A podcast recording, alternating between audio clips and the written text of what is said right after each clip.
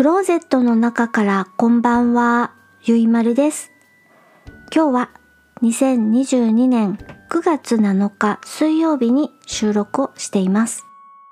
時刻は20時26分を過ぎました。夕張の外の気温は15度、お天気は晴れ、月も星もよーく見えています。今夜お話しするのはドラマパニッシャー。2017年アメリカのドラマのお話をします。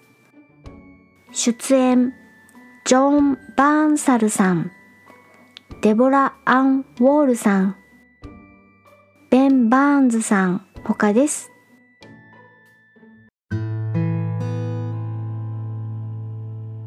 ドラマパニッシャーの予告編と本編の URL は YouTube とディズニープラスのリンクをエピソード概要欄に載せています。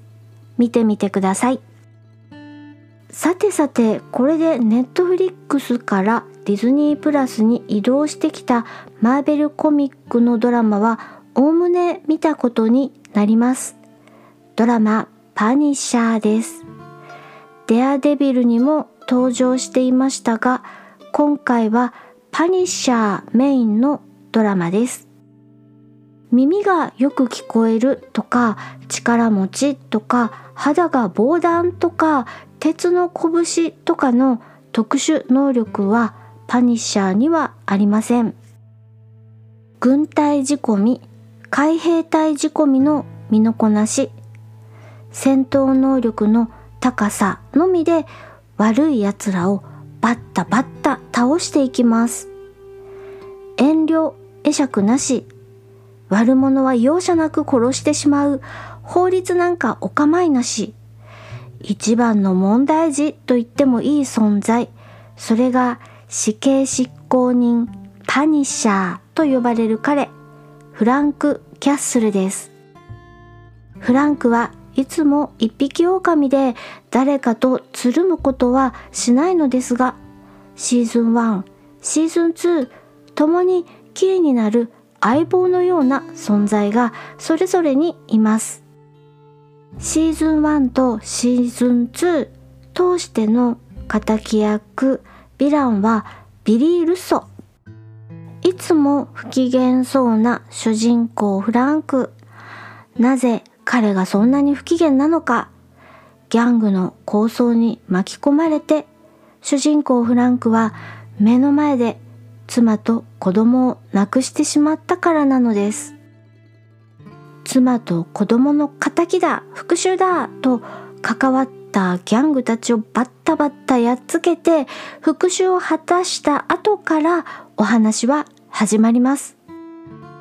復讐を果たした後、別人のように振る舞い、解体業の一員としてビルの解体をしているフランク。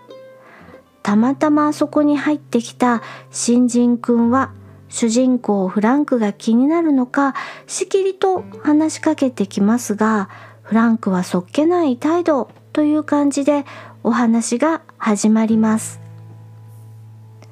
一方で国土安全保障省の女性捜査官マダニはある潜入捜査で相棒を亡くしてしまいなぜ相棒が死んでしまったのか水面下で捜査をしています。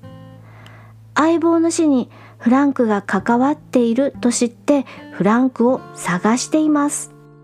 ってな感じで2つの物語が合流して相棒のような存在になるのがサイバーテロリストを名乗るマイクロという男です。IT を駆使するマイクロとフランクが反発しながらも協力していき、さらにお話が展開していくのがシーズン1です。シーズン2はちょっと趣が変わります。シーズン1の後、ネタバレになるので詳しくはお話ししませんが、訳あって名前を変えた主人公フランク。ひょんなことからバーで少女を助けます。フランクにしたらたまたまか弱そうな少女が大勢の悪そうな輩に襲われたから助けたのだけれども助けた少女は一癖も二癖もある厄介な娘。まるで映画「レオン」のような殺し屋と少女の逃避行。なぜ少女は追われているのか。追っ手をフランクはやっつけられるのか。さてさてってな感じになりますがシーズン1とも関連して話はもっともっと複雑に展開していきます。ドラマ「パニッシャー」もちろんレートは18プラスです。家族団らんで見るには不都合なシーンのオンパレード。銃撃戦流血。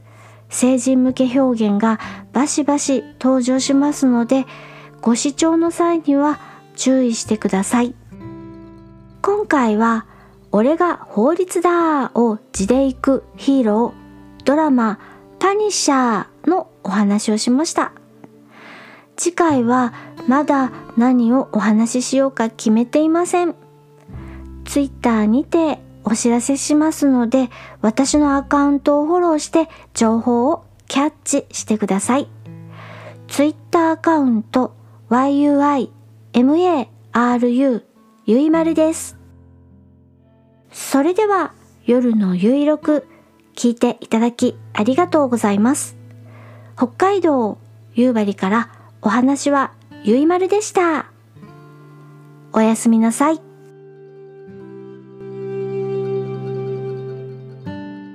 ポッドキャスト番組の音楽がしっくりこない。訴求力のある CM を作りたいけど、音楽の商用利用はめんどくさい。新たにレーベルを立ち上げたが、ライバルに差をつけたい。折れた前歯を差し歯にしたけど、違和感がある。ぜひ一度、ジャックインレベルにご相談ください。相談料無料。ご満足いただけなかった場合は、他のレーベルをご紹介します。イェイイェイイェイ。あなたのジャックインレベル。